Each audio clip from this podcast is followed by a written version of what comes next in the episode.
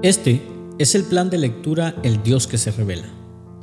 Una lectura bíblica para cada día del año en la versión Reina Valera 60. Mis hermanos, hoy es 18 de enero y nuestro caminar en las Sagradas Escrituras continúa progresando. El día de hoy iremos a Génesis capítulo 19. La paciencia del Señor mostrará su límite y contemplaremos en este capítulo la ira del Señor en este sombrío capítulo seremos testigos de la destrucción de dos ciudades malvadas, Sodoma y Gomorra. El Señor responderá a las oraciones de Abraham rescatando a Lot, aunque su familia cometerá terribles decisiones mientras escapan del juicio. Iremos luego al Nuevo Testamento, Mateo capítulo 18. En este capítulo el Señor Jesús nos enseñará grandes cosas grandes lecciones acerca de la compasión, acerca del perdón y también de la humildad. Volveremos luego al Antiguo Testamento, Nehemías capítulo 8, un capítulo extraordinario donde el pueblo reunido en la plaza le pedirá al escriba Esdras que haga una lectura pública de las escrituras, lo que llevará a todo el pueblo a reconocer sus pecados ante Dios.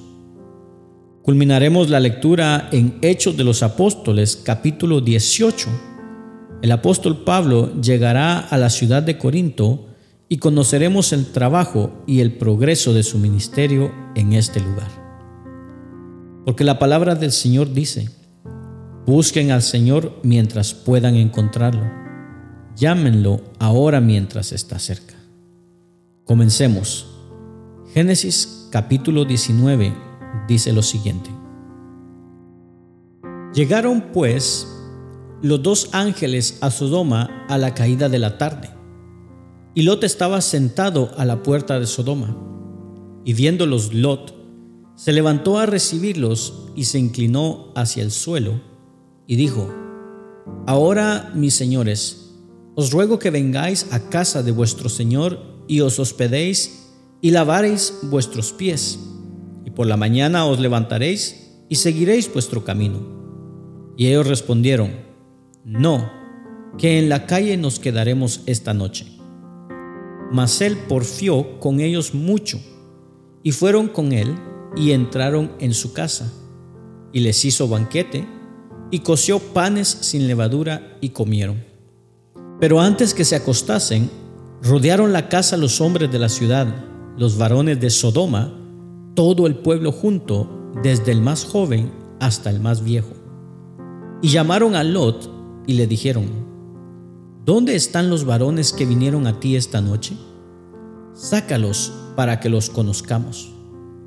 Entonces Lot salió a ellos a la puerta y cerró la puerta tras sí y dijo, Os ruego, hermanos míos, que no hagáis tal maldad He aquí ahora yo tengo dos hijas que no han conocido varón. Os las sacaré fuera y haced de ellas como bien os pareciere. Solamente que a estos varones no hagáis nada, pues que vinieron a la sombra de mi tejado. Y ellos respondieron, quita allá. Y añadieron, vino este extraño para habitar entre nosotros, y habrá de erigirse en juez ahora te haremos más mal que a ellos. Y hacían gran violencia al varón, a Lot, y se acercaron para romper la puerta. Entonces los varones alargaron la mano y metieron a Lot en casa con ellos y cerraron la puerta. Y a los hombres que estaban a la puerta de la casa hirieron con ceguera desde el menor hasta el mayor, de manera que se fatigaban buscando la puerta. Y dijeron los varones a Lot, ¿tienes aquí alguno más? ¿Yernos y tus hijos y tus hijas y todo lo que tienes en la ciudad? Sácalo de este lugar, porque vamos a destruir este lugar, por cuanto el clamor contra ellos ha subido de punto delante de Jehová. Por tanto, Jehová nos ha enviado para destruirlo. Entonces Lot salió y habló a sus yernos, los que habían de tomar sus hijas, y les dijo, levantaos, salid de este lugar, porque Jehová va a destruir esta ciudad. mas pareció a sus yernos como que se burlaba. Y al rayar el alba, los ángeles daban prisa a Lot, diciendo, Levántate, toma tu mujer y tus dos hijas que se hallan aquí, para que no perezcas en el castigo de la ciudad. Y deteniéndose él, los varones asieron de su mano y de la mano de su mujer y de las manos de sus dos hijas, según la misericordia de Jehová para con él, y lo sacaron y lo pusieron fuera de la ciudad. Y cuando los hubieron llevado fuera, dijeron, escapa por tu vida, no mires tras ti, ni pares en toda esta llanura, escapa al monte, no sea que perezcas. Pero Lot les dijo, no, yo os ruego, señores míos, He aquí ahora ha hallado vuestro siervo gracia en vuestros ojos, y habéis engrandecido vuestra misericordia que habéis hecho conmigo dándome vida. Mas yo no podré escapar al monte, no sea que me alcance el mal y muera. He aquí ahora esta ciudad está cerca para huir allá, la cual es pequeña. Dejadme escapar ahora allá. ¿No es ella pequeña? Y salvaré mi vida. Y le respondió, He aquí he recibido también tu súplica sobre esto, y no destruiré la ciudad de que has hablado. Date prisa, escápate allá, porque nada podré hacer hasta que hayas llegado allí. Por eso fue llamado el nombre de la ciudad, Zoar. El sol salía sobre la tierra cuando Lot llegó a Zoar. Entonces Jehová hizo llover sobre Sodoma y sobre Gomorra azufre y fuego de parte de Jehová desde los cielos, y destruyó las ciudades y toda aquella llanura con todos los moradores de aquellas ciudades y el fruto de la tierra. Entonces la mujer de Lot miró atrás a espaldas de él y se volvió estatua de sal. Y subió Abraham por la mañana al lugar donde había estado delante de Jehová, y miró hacia Sodoma y Gomorra, y hacia toda la tierra de aquella llanura miró. Y he aquí que el humo subía de la tierra como el humo de un horno. Así, cuando destruyó Dios las ciudades de la llanura, Dios se acordó de Abraham y envió fuera a Lot de en medio de la destrucción, al asolar las ciudades donde Lot estaba. Pero Lot subió de Zoar y moró en el monte, y sus dos hijas con él, porque tuvo miedo de quedarse en Zoar, y habitó en una cueva él y sus dos hijas. Entonces la mayor dijo a la menor, Nuestro padre es viejo, y no queda varón en la tierra que entre a nosotras conforme a la costumbre de toda la tierra. Ven, demos a beber vino a nuestro padre, y durmamos con él y conservaremos de nuestro padre descendencia. Y dieron a beber vino a su padre aquella noche, y entró la mayor y durmió con su padre. Mas él no sintió cuando se acostó ella, ni cuando se levantó. El día siguiente dijo la mayor a la menor, He aquí, yo dormí la noche pasada con mi padre. Démosle a beber vino también esta noche, y entra y duerme con él para que conservemos de nuestro padre descendencia. Y dieron a beber vino a su padre también aquella noche. Y se levantó la menor y durmió con él. Pero él no echó de ver cuándo se acostó ella ni cuándo se levantó. Y las dos hijas de Lot concibieron de su padre, y dio a luz la mayor un hijo, y llamó su nombre Moab, el cual es padre de los moabitas hasta hoy. La menor también dio a luz un hijo y llamó su nombre Ben Ammi, el cual es padre de los amonitas hasta hoy.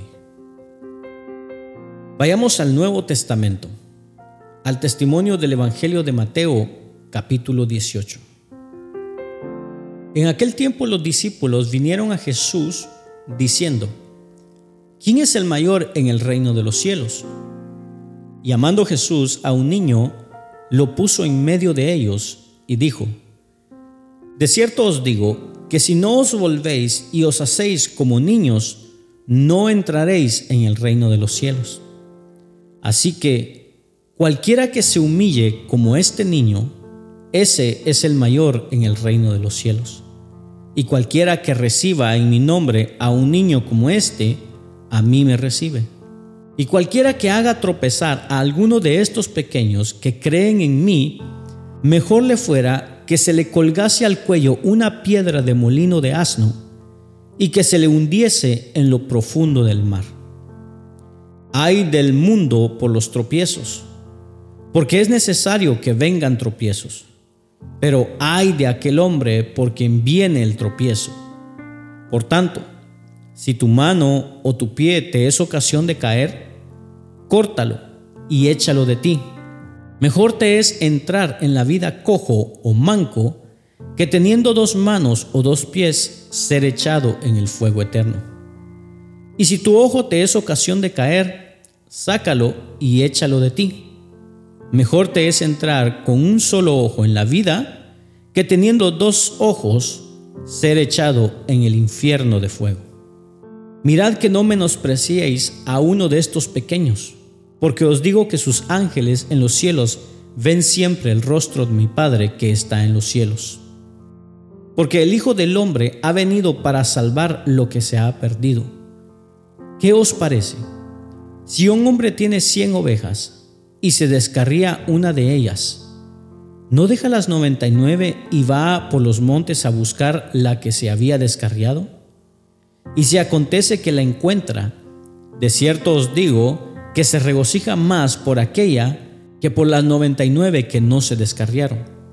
Así, no es la voluntad de vuestro Padre que está en los cielos que se pierda uno de estos pequeños.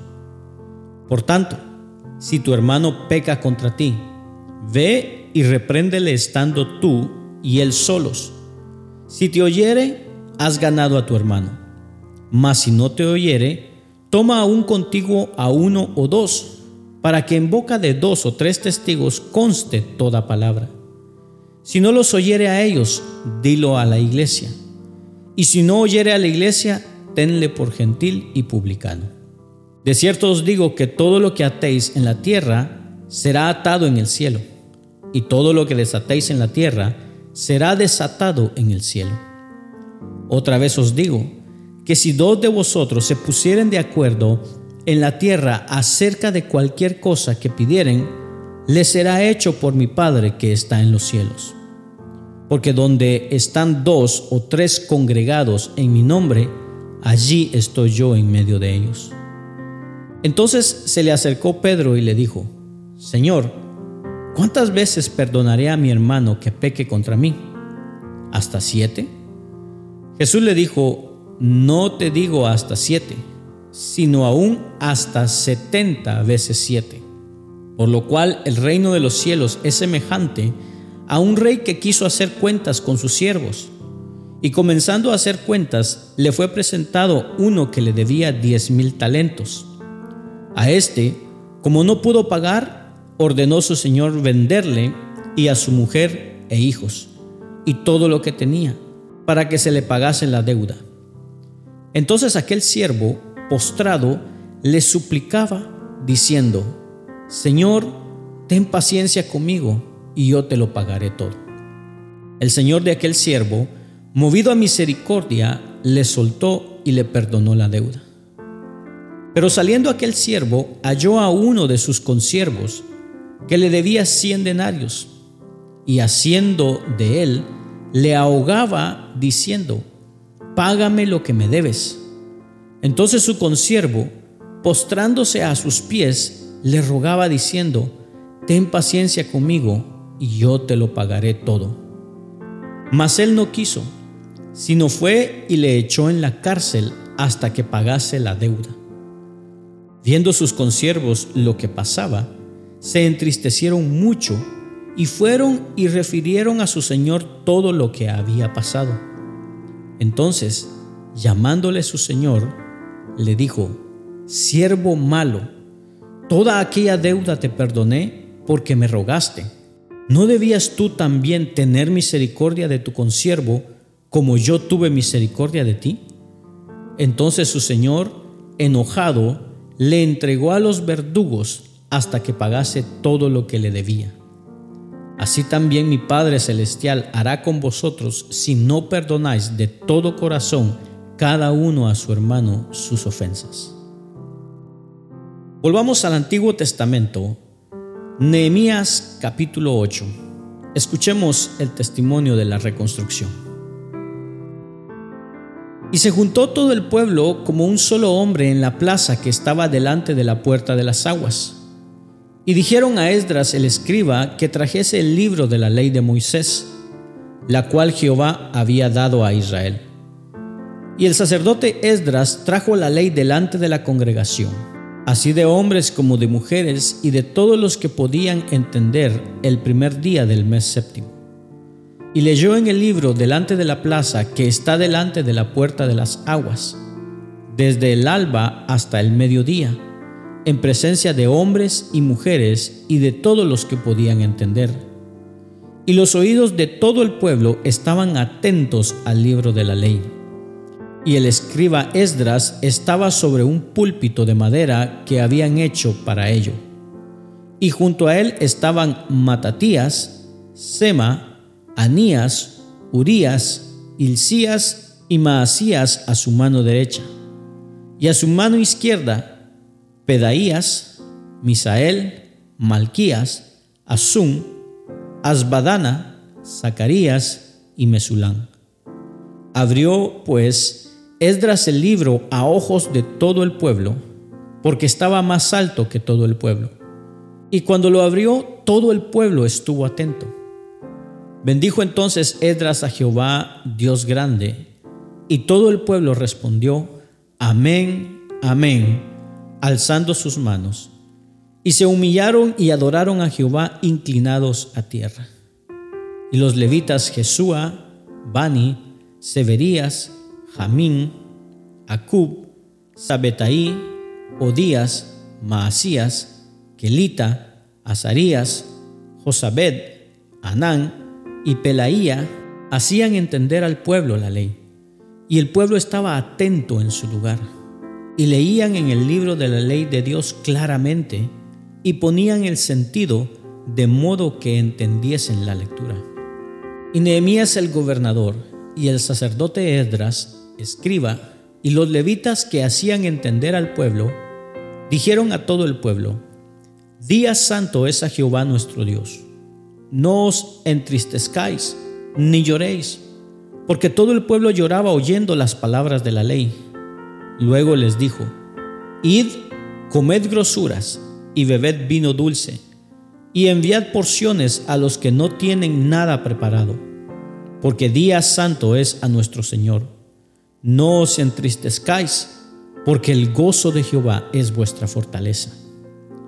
Los levitas, pues, hacían callar a todo el pueblo, diciendo, Callad, porque es día santo, y no os entristezcáis y todo el pueblo se fue a comer y a beber, y a obsequiar porciones y a gozar de grande alegría, porque habían entendido las palabras que les habían enseñado.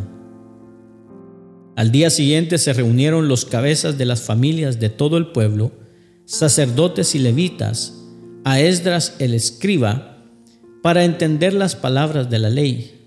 Y hallaron escrito en la ley que Jehová había mandado por mano de Moisés, que habitasen los hijos de Israel en tabernáculos en la fiesta solemne del mes séptimo, y que hiciesen saber y pasar pregón por todas sus ciudades y por Jerusalén, diciendo, Salid al monte y traed ramas de olivo, de olivo silvestre, de arrayán, de palmeras y de todo árbol frondoso, para hacer tabernáculos como está escrito.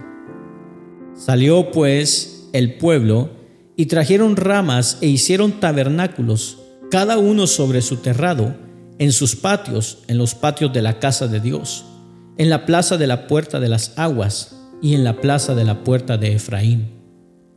Y toda la congregación que volvió de la cautividad hizo tabernáculos, y en tabernáculos habitó, porque desde los días de Josué, hijo de Nun, hasta aquel día, no habían hecho así los hijos de Israel y hubo alegría muy grande. Y leyó Esdras en el libro de la ley de Dios cada día, desde el primer día hasta el último, e hicieron la fiesta solemne por siete días, y el octavo día fue de solemne asamblea, según el rito. Culminamos nuestra lectura del día de hoy en Hechos de los Apóstoles, capítulo 18. Escuchemos el testimonio de la iglesia. Después de estas cosas, Pablo salió de Atenas y fue a Corinto, y halló a un judío llamado Aquila, natural de Ponto, recién venido de Italia con Priscila su mujer, por cuanto Claudio había mandado que todos los judíos saliesen de Roma fue a ellos y como era del mismo oficio, se quedó con ellos y trabajaban juntos, pues el oficio de ellos era hacer tiendas. Y discutía en la sinagoga todos los días de reposo y persuadía a judíos y a griegos. Y cuando Silas y Timoteo vinieron a Macedonia, Pablo estaba entregado por entero a la predicación de la palabra, testificando a los judíos que Jesús era el Cristo. Pero oponiéndose y blasfemando estos, les dijo, sacudiéndose los vestidos, vuestra sangre sea sobre vuestra propia cabeza. Yo, limpio, desde ahora me iré a los gentiles. Y saliendo de allí, se fue a la casa de uno llamado justo, temeroso de Dios, la cual estaba junto a la sinagoga. Y Crispo, el principal de la sinagoga, creyó en el Señor con toda su casa y muchos de los corintios, oyendo, creían y eran bautizados. Entonces el Señor dijo a Pablo en visión de noche, No temas, sino habla y no calles, porque yo estoy contigo y ninguno pondrá sobre ti la mano para hacerte mal, porque yo tengo mucho pueblo en esta ciudad. Y se detuvo allí un año y seis meses, enseñándoles la palabra de Dios. Pero siendo Galión procónsul de Acaya, los judíos se levantaron de común acuerdo contra Pablo y le llevaron al tribunal, diciendo, Este persuade a los hombres a honrar a Dios contra la ley. Y al comenzar Pablo a hablar, Galión dijo a los judíos, Si fuera algún agravio o algún crimen enorme, oh judíos, conforme a derecho yo os toleraría pero si son cuestiones de palabras y de nombres y de vuestra ley, vedlo vosotros, porque yo no quiero ser juez de estas cosas. Y los echó del tribunal. Entonces todos los griegos, apoderándose de Sostenes, principal de la sinagoga, le golpeaban delante del tribunal, pero a Galión nada se le daba de ello. Mas Pablo, habiéndose detenido aún muchos días allí, Después se despidió de los hermanos y navegó a Siria, y con él Priscila y Aquila. Habiéndose rapado la cabeza en Cencrea, porque tenía hecho voto, y llegó a Éfeso y los dejó allí. Y entrando a la sinagoga discutía con los judíos, los cuales le rogaban que se quedase con ellos por más tiempo, mas no accedió, sino que se despidió de ellos, diciendo, es necesario que en todo caso yo guarde en Jerusalén la fiesta que viene, pero otra vez volveré a vosotros, si Dios quiere. Y zarpó a Éfeso. Habiendo arribado a Cesarea, subió para saludar a la iglesia y luego descendió a Antioquía. Y después de estar allí algún tiempo, salió recorriendo por orden la región de Galacia y de Frigidia, confirmando a todos los discípulos. Llegó entonces a Éfeso un judío llamado Apolos, natural de Alejandría, varón elocuente, poderoso en las escrituras. Este había sido instruido en el camino del Señor, y siendo de espíritu fervoso, hablaba y enseñaba diligentemente lo concerniente al Señor, aunque solamente conocía el bautismo de Juan. Y comenzó a hablar con denuedo en la sinagoga pero cuando lo oyeron Priscila y Aquila, le tomaron aparte y le expusieron más exactamente el camino de Dios. Y queriendo él pasar a Acaya, los hermanos le animaron y escribieron a los discípulos que le recibiesen. Y llegado él allá, fue de gran provecho a los que por la gracia habían creído. Porque con gran vehemencia refutaba públicamente a los judíos demostrando por las escrituras que Jesús era el Cristo. Gracias por acompañarnos en la lectura de hoy. Este es el plan de lectura El Dios que se revela. Una lectura bíblica para cada día del año en la versión Reina Valera. Esperamos que haya sido de bendición para tu vida. Comparte este mensaje con tus amigos y familiares. Acompáñanos el día de mañana. Suscríbete a nuestras redes sociales. Ten un gran día. Ánimo y adelante. Y recuerda, ser de bendición en donde quiera que estemos es el propósito de Dios por el cual nacimos.